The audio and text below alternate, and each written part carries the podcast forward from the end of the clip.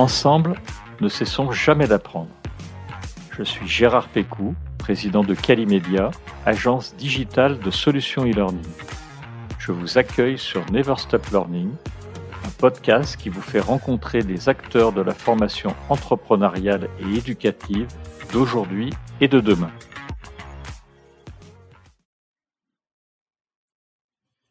Bonjour et bienvenue à tous nos auditeurs dans le podcast Never Stop Learning, nous avons à cœur d'aborder des thèmes qui concernent la formation professionnelle, notamment les neurosciences, la pédagogie et le numérique.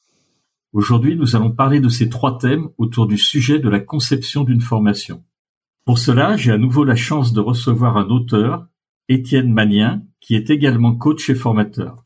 Étienne est l'auteur du livre Concevoir une formation, neurosciences, pédagogie et numérique pour assurer en animant disponible aux éditions Gérézo, dont nous allons parler tout au long de cet épisode. Étienne Magnien propose une réflexion poussée sur l'ingénierie pédagogique avant de délivrer sa méthodologie et une mise en pratique pour tout formateur. Comme d'habitude, je mettrai un lien direct vers le livre dans la description de l'épisode pour que vous puissiez le retrouver facilement. Bonjour Étienne. Bonjour Gérard.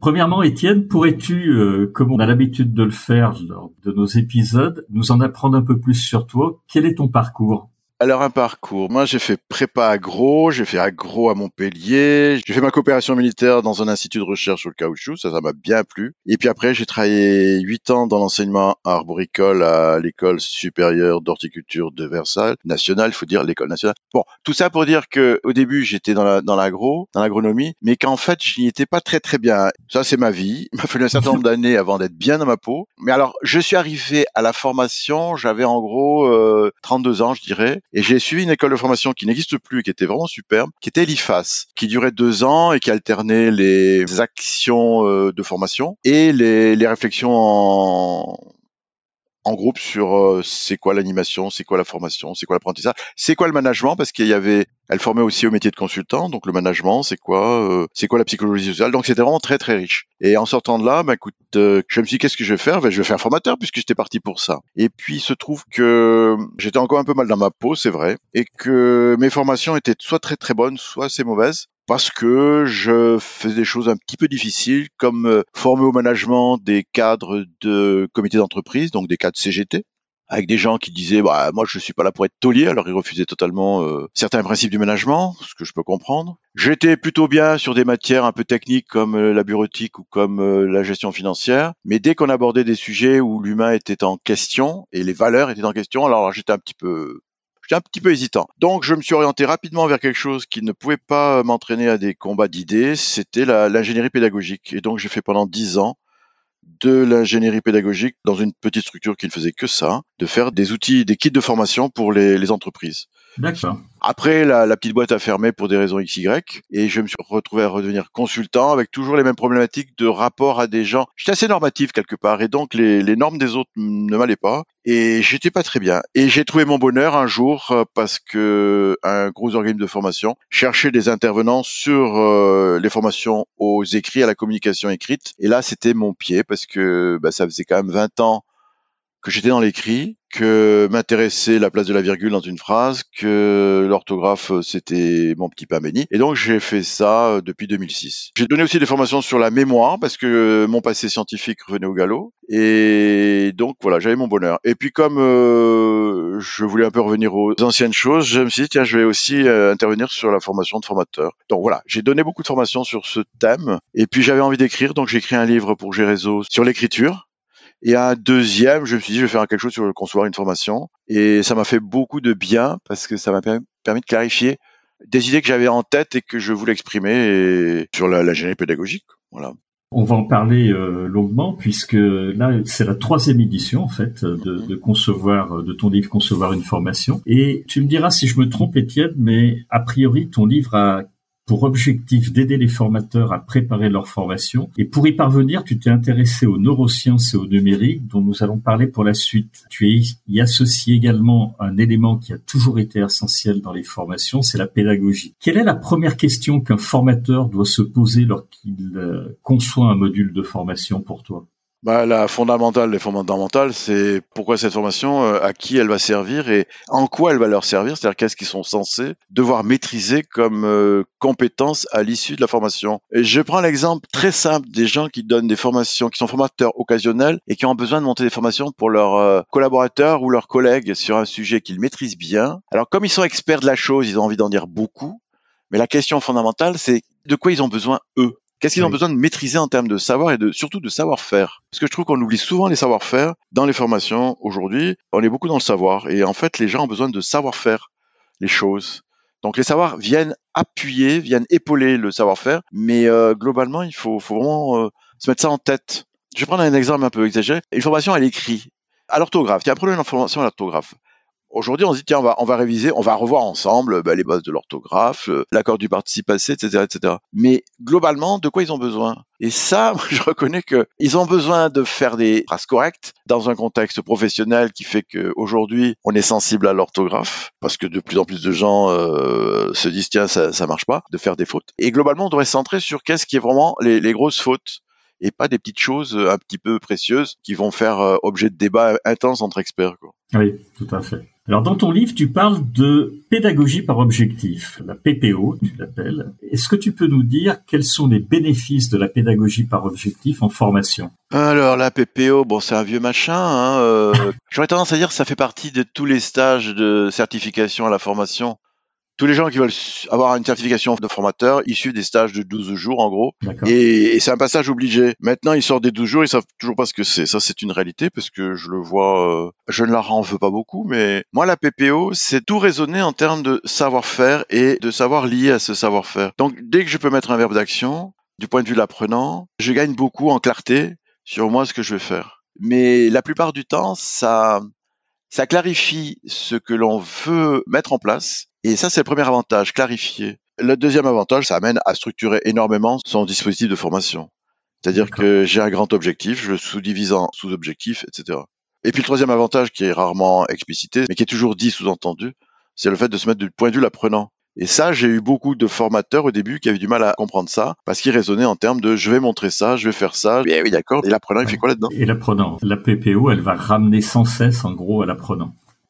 Justement, pour atteindre l'objectif pédagogique, tu utilises des séquences pédagogiques. Est-ce que tu peux nous dire qu'est-ce que c'est que ces séquences et comment tu les implémentes dans le parcours? Alors, le mot de séquence est un petit peu euh, polyvalent, je dirais, enfin, ou multivalent, je sais pas. C'est-à-dire que les gens l'utilisent parfois avec euh, j'ai mon sens et d'autres ont des sens différents. Mais globalement, dans la plupart du temps, dans 80% des cas, si j'ai un grand objectif de formation qui est subdivisé en 4-5 sous-objectifs, et eh ben chaque sous-objectif donnera lieu à une séquence. Ça, c'est le global. Tiens, par exemple, je prends un truc qui est relatif à l'assurance. Alors tout le monde se fiche de l'assurance, mais moi je suis formateur en assurance auto et je vais faire un module sur la vente d'un produit automobile, d'un produit d'assurance auto, et j'ai un client qui rentre et je vais dérouler une démarche. Eh bien, le parcours pédagogique va reprendre globalement les étapes de la procédure. Pourquoi? Parce que ça va parler aux, participants qui sont là. Ils vont s'y retrouver, ça va être concret, ça va être de l'ordre du métier. Donc j'aurai une séquence qui consiste à identifier les besoins du client, une deuxième séquence qui est de trouver la réponse assurance, etc. On a réfléchi ensemble avec des concepteurs euh, assurance et, et, on a réfléchi ensemble, mais ils ont dit on va faire ça. Le résultat, c'est de vendre son, produit d'assurance et on va passer par 4-5 étapes. Et chaque séquence, c'est une étape qui est formulée en termes d'objectifs euh, à la fois pédagogiques et un objectif d'action. Donc c'est super, tout le monde est content. D'accord. Lors d'un précédent podcast que nous avions fait sur le sujet du parcours de formation, j'ai une question que j'ai promis de te poser dans la zone euh, commentaire. En effet, dans la troisième édition de ton livre, pour moi, elle arrive au bon moment car post-Covid, après les formateurs en présentiel qui ont eu du mal à se mettre au distanciel, et ça a été quelquefois assez compliqué pour eux, arrive maintenant, en tous les cas pour quelques-uns d'entre eux, l'inverse, c'est-à-dire des animateurs de classes virtuelles, des concepteurs pédagogiques qui se retrouvent à animer en salle. Et là, il y en a beaucoup pour lesquels ça paraît également compliqué. Est-ce que toi, de ton côté, tu l'as constaté et quel est le premier conseil que tu pourrais donner, en plus d'acheter ton livre, qui les aidera euh, pour concevoir leur formation? Je te demanderais bien de reformuler la question parce que globalement, moi, la question que j'entendais là, c'est des gens qui conçoivent des formations sont un peu inquiets à l'idée de passer en présentiel, en face à face devant les autres. C'est ça. Donc pour moi, c'est plus une question d'animation plutôt qu'une question de conception. Oui, oui, c'est peut-être une, une, question d'animation. Oui, oui, tu as raison. Alors d'abord, je dirais qu'un concepteur qui conçoit sans avoir été formateur, ça m'ennuie un tout petit peu. C'est-à-dire que le métier de conception, c'est vrai que souvent on le sépare du métier de formateur, mais je trouve que l'idéal dans la vie, ce serait qu'on soit formateur en suivant un kit qui a été préparé par d'autres, et puis qu'après, quand on est bien devenu formateur, on se lance dans la conception d'outils pour soi. Mais euh, l'inverse, c'est un peu compliqué parce qu'on va rester un peu intellectuel, je trouve. Alors, je sais pas, j'ai peut-être tort, hein, mais j'ai tendance à penser que un bon concepteur doit être un, animateur d'abord. Pas forcément un bon animateur, mais qui se soit un peu frotté au, à la question de qu'est-ce que c'est que la communication, qu'est-ce que c'est que les reformulations, qu'est-ce que c'est que poser les bonnes questions, qu'est-ce que c'est que d'animer un groupe. Donc, pour revenir à l'histoire, j'étais concepteur et je vais devoir animer en présentiel, ou j'étais en virtuel à distance et je vais être en face à face. Pour y réfléchir tranquillement, je vais prendre les deux cas. J'étais en distanciel et je vais passer en présentiel. C'est un problème de track, un problème de mise à nu parce qu'on est devant le groupe, on n'est plus protégé par un. Là, globalement, je ne sais pas quoi répondre. Je comprends des gens que ça les fasse. Euh, en fait, ils sont dans la même situation que la personne qui va animer pour la première fois de sa vie euh, voilà, donc euh, virtuel et présentiel, euh, je ne sais pas quoi répondre à cette question. Ils ont déjà un atout par rapport aux gens qui n'ont pas animé, c'est qu'ils ont déjà animé en virtuel. Ils sont censés avoir appris quelque chose de la communication, du rapport aux autres, donc euh, pas si différent en réalité de, non, non. De, passer du virtuel. Non, je reconnais que c'est pas la même chose, et je le sais puisque j'ai vécu un an et demi en gros en virtuel et que j'ai fini par y trouver un certain plaisir ou bonheur ou confort, confort peut-être. Mais c'est sûr que on perd en interaction. Quoi. Ouais, en interactivité, tout à fait. Alors, on va aborder les neurosciences, puisque c'est l'un des grands thèmes que tu abordes euh, dans le livre. Qu'est-ce que la formation a en tiré des neurosciences, selon toi? Tu apportes beaucoup d'éléments de réponse. Alors, c'est une bonne question. Merci de me la poser. J'aurais tendance à dire que déjà, on n'aurait pas besoin quelque part des neurosciences si on est un bon formateur. Maintenant, les neurosciences, elles ont débusqué un certain nombre de mythes qui circulent dans l'information et déjà c'est pas mal. Moi par exemple l'histoire cerveau gauche cerveau droit m'a toujours gonflé ou bien d'autres. Pour ceux qui savent la pyramide de Dale, pour moi ça fait 30 ans que je dis que c'est un fake news. En fait la neuroscience enrichissent la pédagogie et la plupart des gens qui réfléchissent sur la pédagogie aujourd'hui vont aller voir ce qui se dit du côté des neurosciences. Donc euh, voilà, on a un monsieur qui est vraiment très connu maintenant, enfin ceux qui le connaissent, c'est Stanislas de N. Oui. Qui peut crisper certains, mais c'est quand même un, pont dans sa matière. Alors, il a écrit des très beaux ouvrages. Oui, d'excellents ouvrages, la mémoire, les neurones, la lecture, etc. Là, comment ça mm. fonctionne dans la tête. Globalement, les neurosciences, elles sont aujourd'hui partout dans la formation. En particulier, il y a une revue que je lis beaucoup, une revue virtuelle, c'est TOT ou THOT, T-H-O-T. Oui, tout à fait. Voilà, le dieu Thoth était un dieu de la connaissance, et c'est une revue canadienne qui publie beaucoup d'articles sur la formation en général, et ils ont toujours deux ou trois articles sur euh, neurosciences et, pédagogie. Donc, on ne peut pas faire l'impasse aujourd'hui d'en savoir un peu là-dessus. Maintenant, c'est en même temps une grande mode.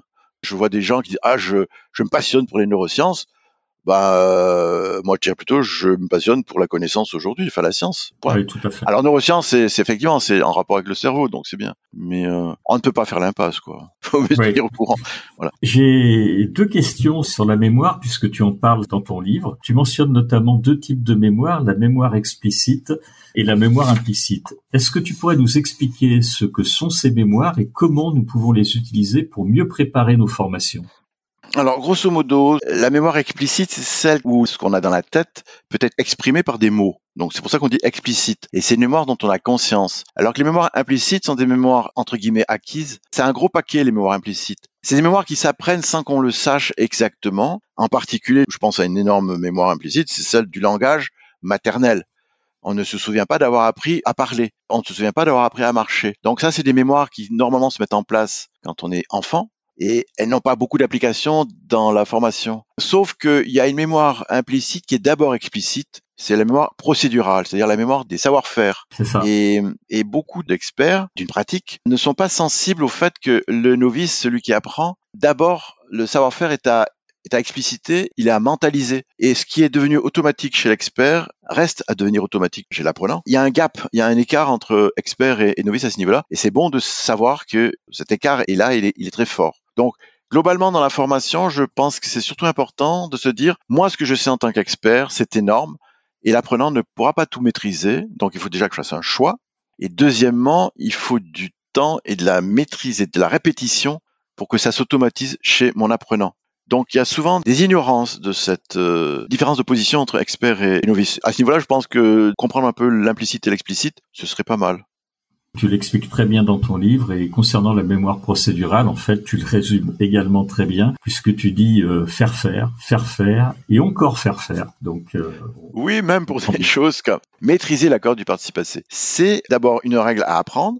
Donc c'est de l'explicite, c'est ce qu'on appelle la mémoire sémantique c'est tout ce qui est connaissance du monde. Et après, il faut l'automatiser, c'est-à-dire que c'est à force de le pratiquer que ça rentre euh, dans un processus où je vois un verbe avoir, je vois le participe passé, je dis où est le COD.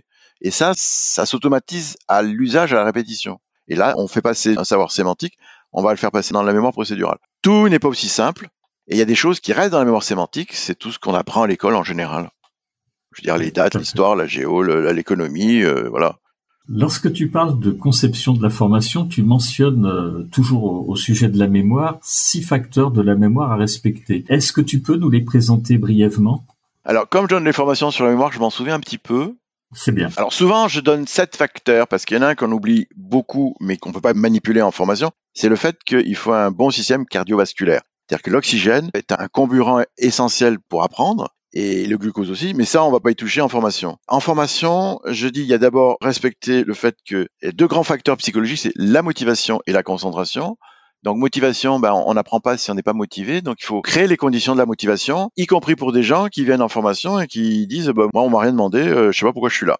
C'est toujours un peu délicat, c'est vrai, mais il faut clarifier si on ne peut pas arriver à un minimum d'accord sur le fait que cette formation peut leur apporter quelque chose. Moi, j'ai eu un gars qui est resté deux jours ou trois jours, je sais plus, les bras croisés au fond de la salle. C'était un stage sur le management, définir les objectifs de management. Il dit, moi, ça me concerne pas. C'était un autre temps. Bah, il est resté au fond, hein, euh, mais c'était con. Il aurait ah bien fait de, de, voir avec sa hiérarchie s'il pouvait ne pas venir. Enfin bon, il avait son droit, hein, mais voilà. C'est très compliqué. J'ai eu un jour une équipe où il y avait trois personnes sur de l'orthographe. Ils n'avaient pas demandé, ils étaient vexés d'ailleurs. Et puis, ce qui était assez, assez curieux, c'est que leur chef était là aussi. C'est elle qui avait demandé à ce qu'il fasse le stage. Enfin bref, c'était très infantile tout ça. Donc là, la motivation, elle est assez nulle. Cela dit, ils ont été assez accrochés pendant les deux jours et ça s'est très bien passé avec eux. Voilà. Pendant que la chef, elle était là, elle était sur son ordinateur, elle, elle nous ignorait. C'était génial. donc la motivation, il faut la trouver, il faut la créer, il faut la générer et il faut que le participant aussi euh, soit clair sur pourquoi il est là. Moi, j'ai des gens qui se trompent de stage. Hein.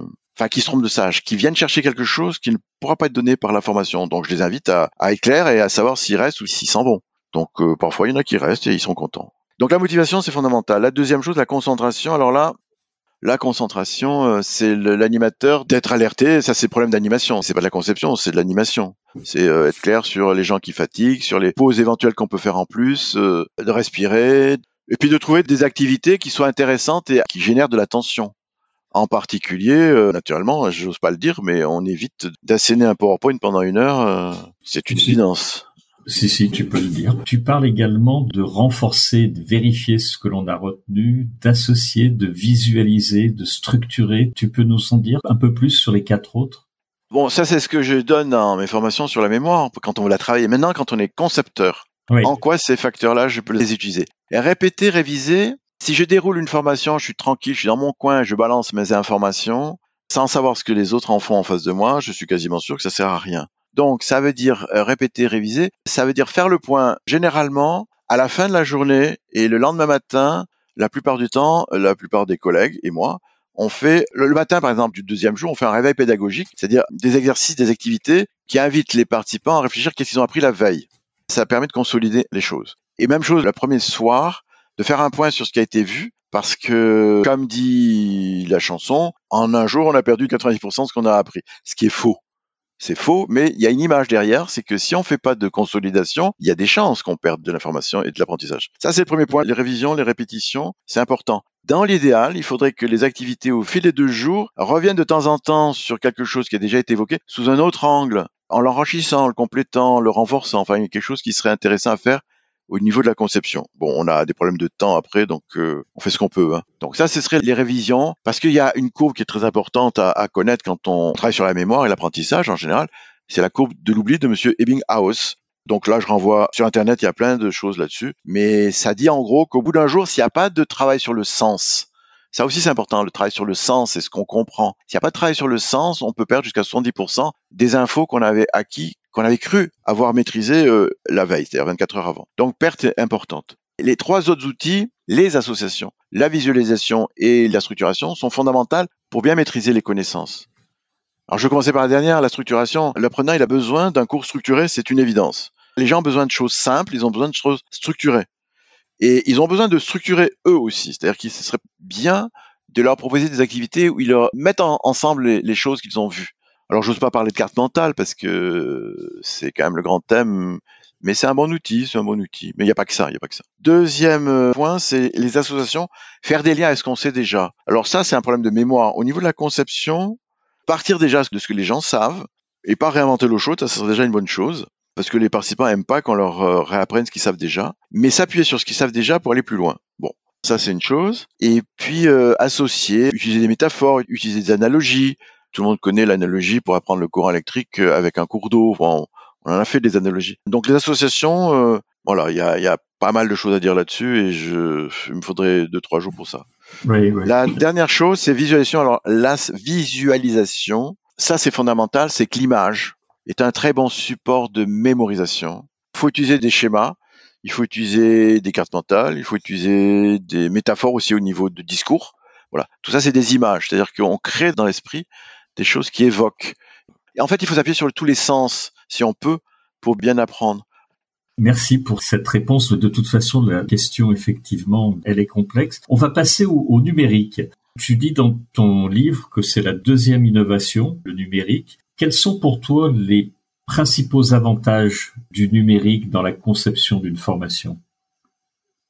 Le numérique renvoie plein de choses. La première déjà, c'est qu'on a supprimé beaucoup de supports euh, papier, on les a remplacés par des supports digitaux. Rien que ça, c'est du numérique. On envoie le Word, euh, le support d'exercice en virtuel, donc on, a moins de papier. Bon, ça c'est une petite chose, hein, c'est pas. Après, le numérique qui permet d'utiliser beaucoup d'outils qu'on trouve en ligne ou qu'on trouve en appli euh, à télécharger ou qu'on achète, etc. Et il y a pas mal d'opportunités de jeux pédagogiques qui n'existaient pas aussi fortement avant, enfin qui existaient, mais qui demandaient du matériel. Je prends un exemple tout bête. On peut utiliser un jeu de cartes. Prenons le cas des barbarismes que j'utilise beaucoup puisque je travaille sur le français. Un barbarisme, c'est une faute de français. Donc je peux donner un jeu de cartes où il y a à chaque fois des paires de cartes, il y a la bonne formule et la mauvaise formule, et on distribue aux participants et ils doivent choisir où est la bonne carte. Et ben on se rend compte que beaucoup ne savent pas, donc ça leur permet de travailler de façon entre guillemets ludique sur euh, une problématique. Ce même jeu existe en virtuel, donc on gagne en manipulation, puis on, gagne aussi en rapidité. Les jeunes par exemple, ils, aiment bien tout ce qui est virtuel, donc parce que ça va vite. Donc on gagne au niveau du rapport aux participants. On peut mettre en place des sortes de compétitions qui sont assez assez excitantes. Il y a un, logiciel qui s'appelle Kahoot, oui, est assez connu pour ça. Parce que moi, avec des jeunes de 23, 24 ans, ça marche très fort. Euh, ça marche tellement fort qu'ils ne veulent plus que ça. Alors je leur dis, attendez les gars, on va faire autre chose. Les moins jeunes, ils aiment bien, mais effectivement, il leur, faut, il leur en faut pas trop parce qu'au bout d'un certain temps, ils ont envie de retourner à des choses plus classiques. Mais ça a un côté euh, stimulant, excitant et c'est pas mal pour, l'animation. Pour toi, ça a permis une, vraie réactivité euh, des apprenants. En tous les cas, elle, est plus forte qu'avant avec ces outils numériques. J'aurais tendance à dire oui, mais il faut que je réfléchisse. Les jeunes, oui. N'importe quel participant aime la variété dans les activités. Donc, un peu de tout, c'est ça qu'il faut. Un peu de tout. C'est pas le numérique en soi, c'est qu'est-ce qu'on fait dans le numérique comme exercice et qu'est-ce qu'on fait en dehors du numérique comme exercice ou comme activité, quoi. Les gens adorent, par exemple, les petits groupes, ateliers pour être entre eux, pour discuter, pour réfléchir. Ils adorent un peu de ça, un peu de caout, un peu d'exercice classique. Il faut varier et il faut que tout ait un peu de sens et qu'il y ait de l'apprentissage derrière. Donc derrière, il faut vérifier euh, qu'est-ce qu'ils ont appris. Et dans ton livre, euh, je crois que tu parles également que le numérique a favorisé aussi les communautés d'apprenants. Tu confirmes ça? Alors là, je suis sceptique, c'est-à-dire que quelque part, non, mais c'est pas ça, c'est que moi je l'ai pas mis en pratique vraiment pour moi. D'accord. C'est vrai que sur le papier, on dit bah tiens les gens, on peut faire des forums, on peut travailler en mail. Bah, c'est peut-être bien pour les formations de longue durée, mais l'expérience a montré que c'était quand même lourd à mettre en place et que les gens n'étaient pas très très réactifs. Il faut un animateur derrière. Donc il faut un animateur du forum, il faut un animateur de la communauté. Donc euh, sur coup, bon, c'est pour ça que moi je suis pas allé là-dessus, mais mais voilà. Un peu sceptique sur les communautés d'apprenants. Je te rejoins si elle n'est pas animée, la communauté d'apprenants, que ce soit des groupes euh, WhatsApp ou Slack ou Teams sur ce qu'on veut. C'est compliqué effectivement, parce qu'elle reste et qu'elle perdure surtout. Ouais, j'ai eu l'exemple euh, à contrario d'un groupe qui était vraiment content d'avoir suivi deux jours sur je sais plus quoi, qui a dit oh on va communiquer ensemble. Il y a eu que dalle quoi. C'était leur désir à eux. C'était une sorte de pas faire le deuil tout de suite d'un groupe qui avait bien marché quoi. Alors, en restant sur le numérique, on a des formateurs qui sont avertis, qui sont plus les seuls à pouvoir transmettre euh, savoir et savoir-faire, parce que l'information, en fait, euh, elle est partout sous forme numérique. Je voulais savoir, avoir ton avis plutôt, si c'était une opportunité pour toi que ce savoir soit à disposition, ou si ça rendait finalement l'apprentissage un peu plus compliqué, parce que se former tout seul, ben, ça exige d'avoir appris à apprendre. On en parle mhm, très souvent. Et s'informer, souvent, ça veut pas dire se former et on peut aller vers l'illusion de connaissance. Je voulais avoir ton avis sur tout ça. Cette masse d'informations, elle apporte vraiment quelque chose au formateur ou elle lui complique la tâche? Bah, elle apporte quelque chose au formateur en tant qu'outil d'information pour lui. Ça, c'est une évidence. Wikipédia est une énorme belle source pour moi. Et puis je découvre sur Internet que entre les conférences, euh, les TEDx, qui sont des conférences de scientifiques sur un sujet, c'est vraiment euh, intéressant un peu plus. Ça prend du temps, hein, c'est des conférences à chaque fois, c'est 15-20 minutes. Donc, euh, c'est ça. Mais il y a un énorme potentiel d'information pour soi. Il faut avoir appris à apprendre et il faut pas se noyer là-dedans non plus. Pour l'organiser pour des participants, des apprenants, pourquoi pas, mais ça demande du boulot là aussi. Moi, je dis pourquoi pas, hein, mais je vois que les gens sont très peu curieux en fait. J'ai beaucoup de gens qui me posent des questions alors que moi, j'ai trouvé la réponse sur Internet et je dis mais pourquoi ils le font pas? Ça me donne du boulot, hein, comme ça. Ça me donne euh, une importance. Je suis content. Mais c'est vrai qu'Internet est, merveilleux, mais en même temps, euh, qui sait l'utiliser? Alors, on va arriver à la fin de ce podcast. J'ai encore euh, néanmoins trois questions à te poser. Tu dis dans ton livre, Étienne, que le digital ne devrait pas dépasser 40% dans un parcours de formation. Et je voulais que tu nous dises pour toi, quel était l'équilibre idéal en fait entre hmm. euh, toutes les modalités finalement que tu peux mettre dans un parcours de formation? Alors c'est là aussi, ça demanderait du temps. Enfin, trop de temps.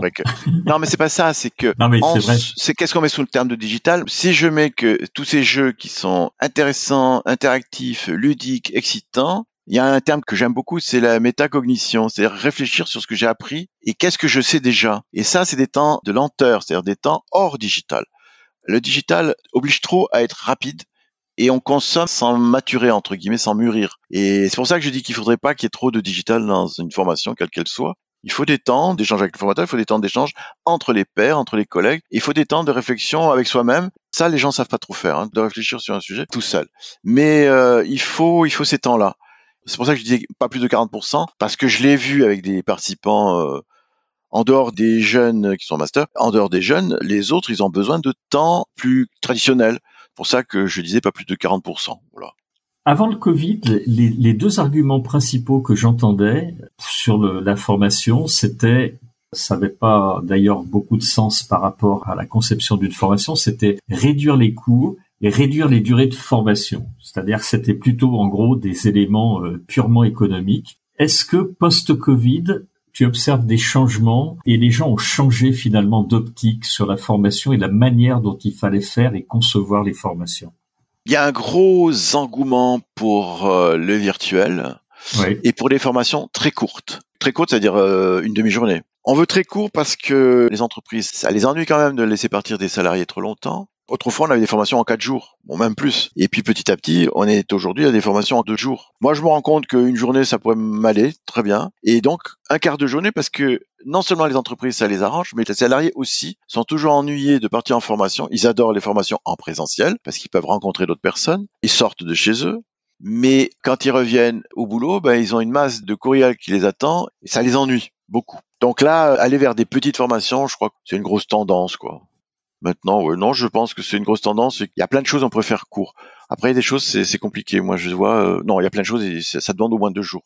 Avant le Covid, nous, ce qu'on entendait, c'était deux arguments qui étaient réduire les coûts en utilisant finalement la formation à distance, les visioconférences, les mmh, classes virtuelles, le e-learning et réduire les durées de formation. Ce qui, moi, m'étonnait toujours parce que on parlait de coûts et pas tellement du contenu, c'est-à-dire pas de multimodalité, on parlait pas d'utilisation forte du numérique qui pouvait renforcer l'efficacité de la formation avec du présentiel. Et ça, ça m'étonnait vraiment. C'est pour ça que je voulais te poser la question sur toi si tu observais ça et si finalement le Covid avait permis de faire une prise de conscience sur euh, l'utilisation notamment de la multimodalité et de faire court, oui, mais au profit de la formation.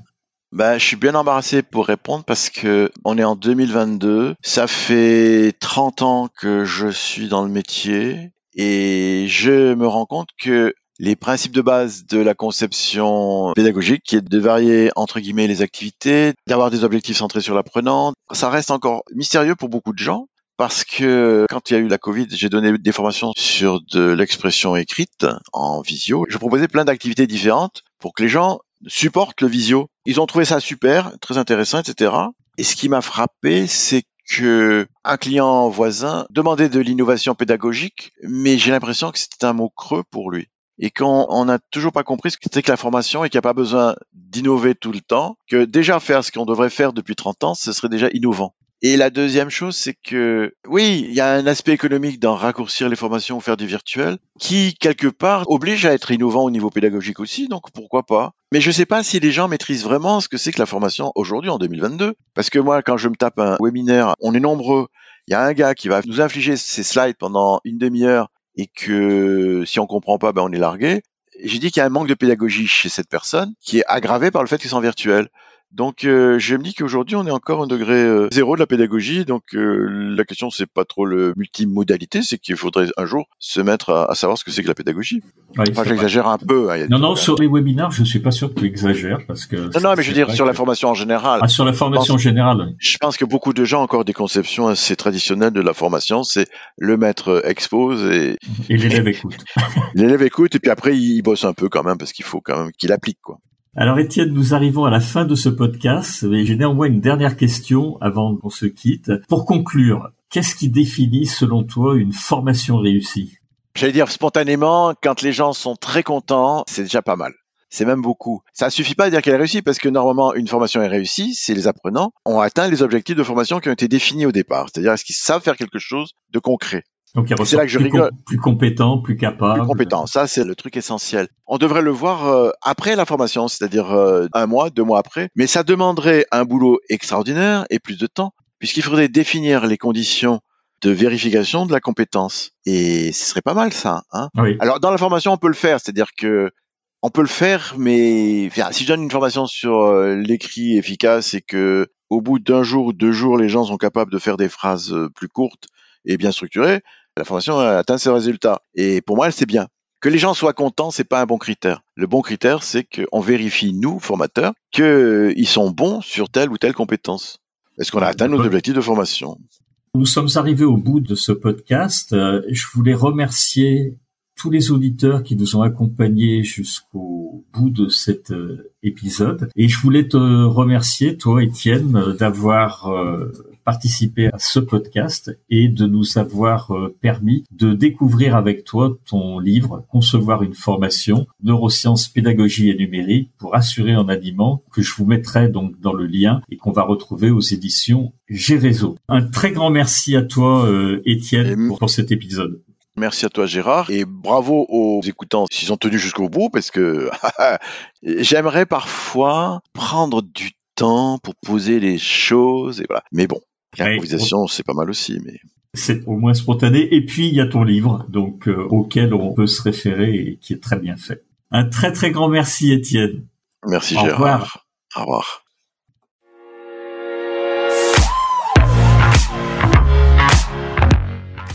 Vous êtes arrivé à la fin de cet épisode.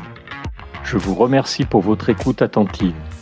Si l'épisode vous a plu, Partagez-le auprès de votre entourage et donnez-lui une bonne note suivie d'un commentaire sympathique pour nous aider à grimper dans les classements. Je suis Gérard Pécou, président de Calimedia. Si vous cherchez une solution e-learning, rendez-vous sur calimedia.fr. Notre équipe vous accompagnera avec un très grand plaisir. Nous nous retrouverons dans le prochain épisode de Never Stop Learning pour qu'ensemble, nous ne cessions jamais d'apprendre.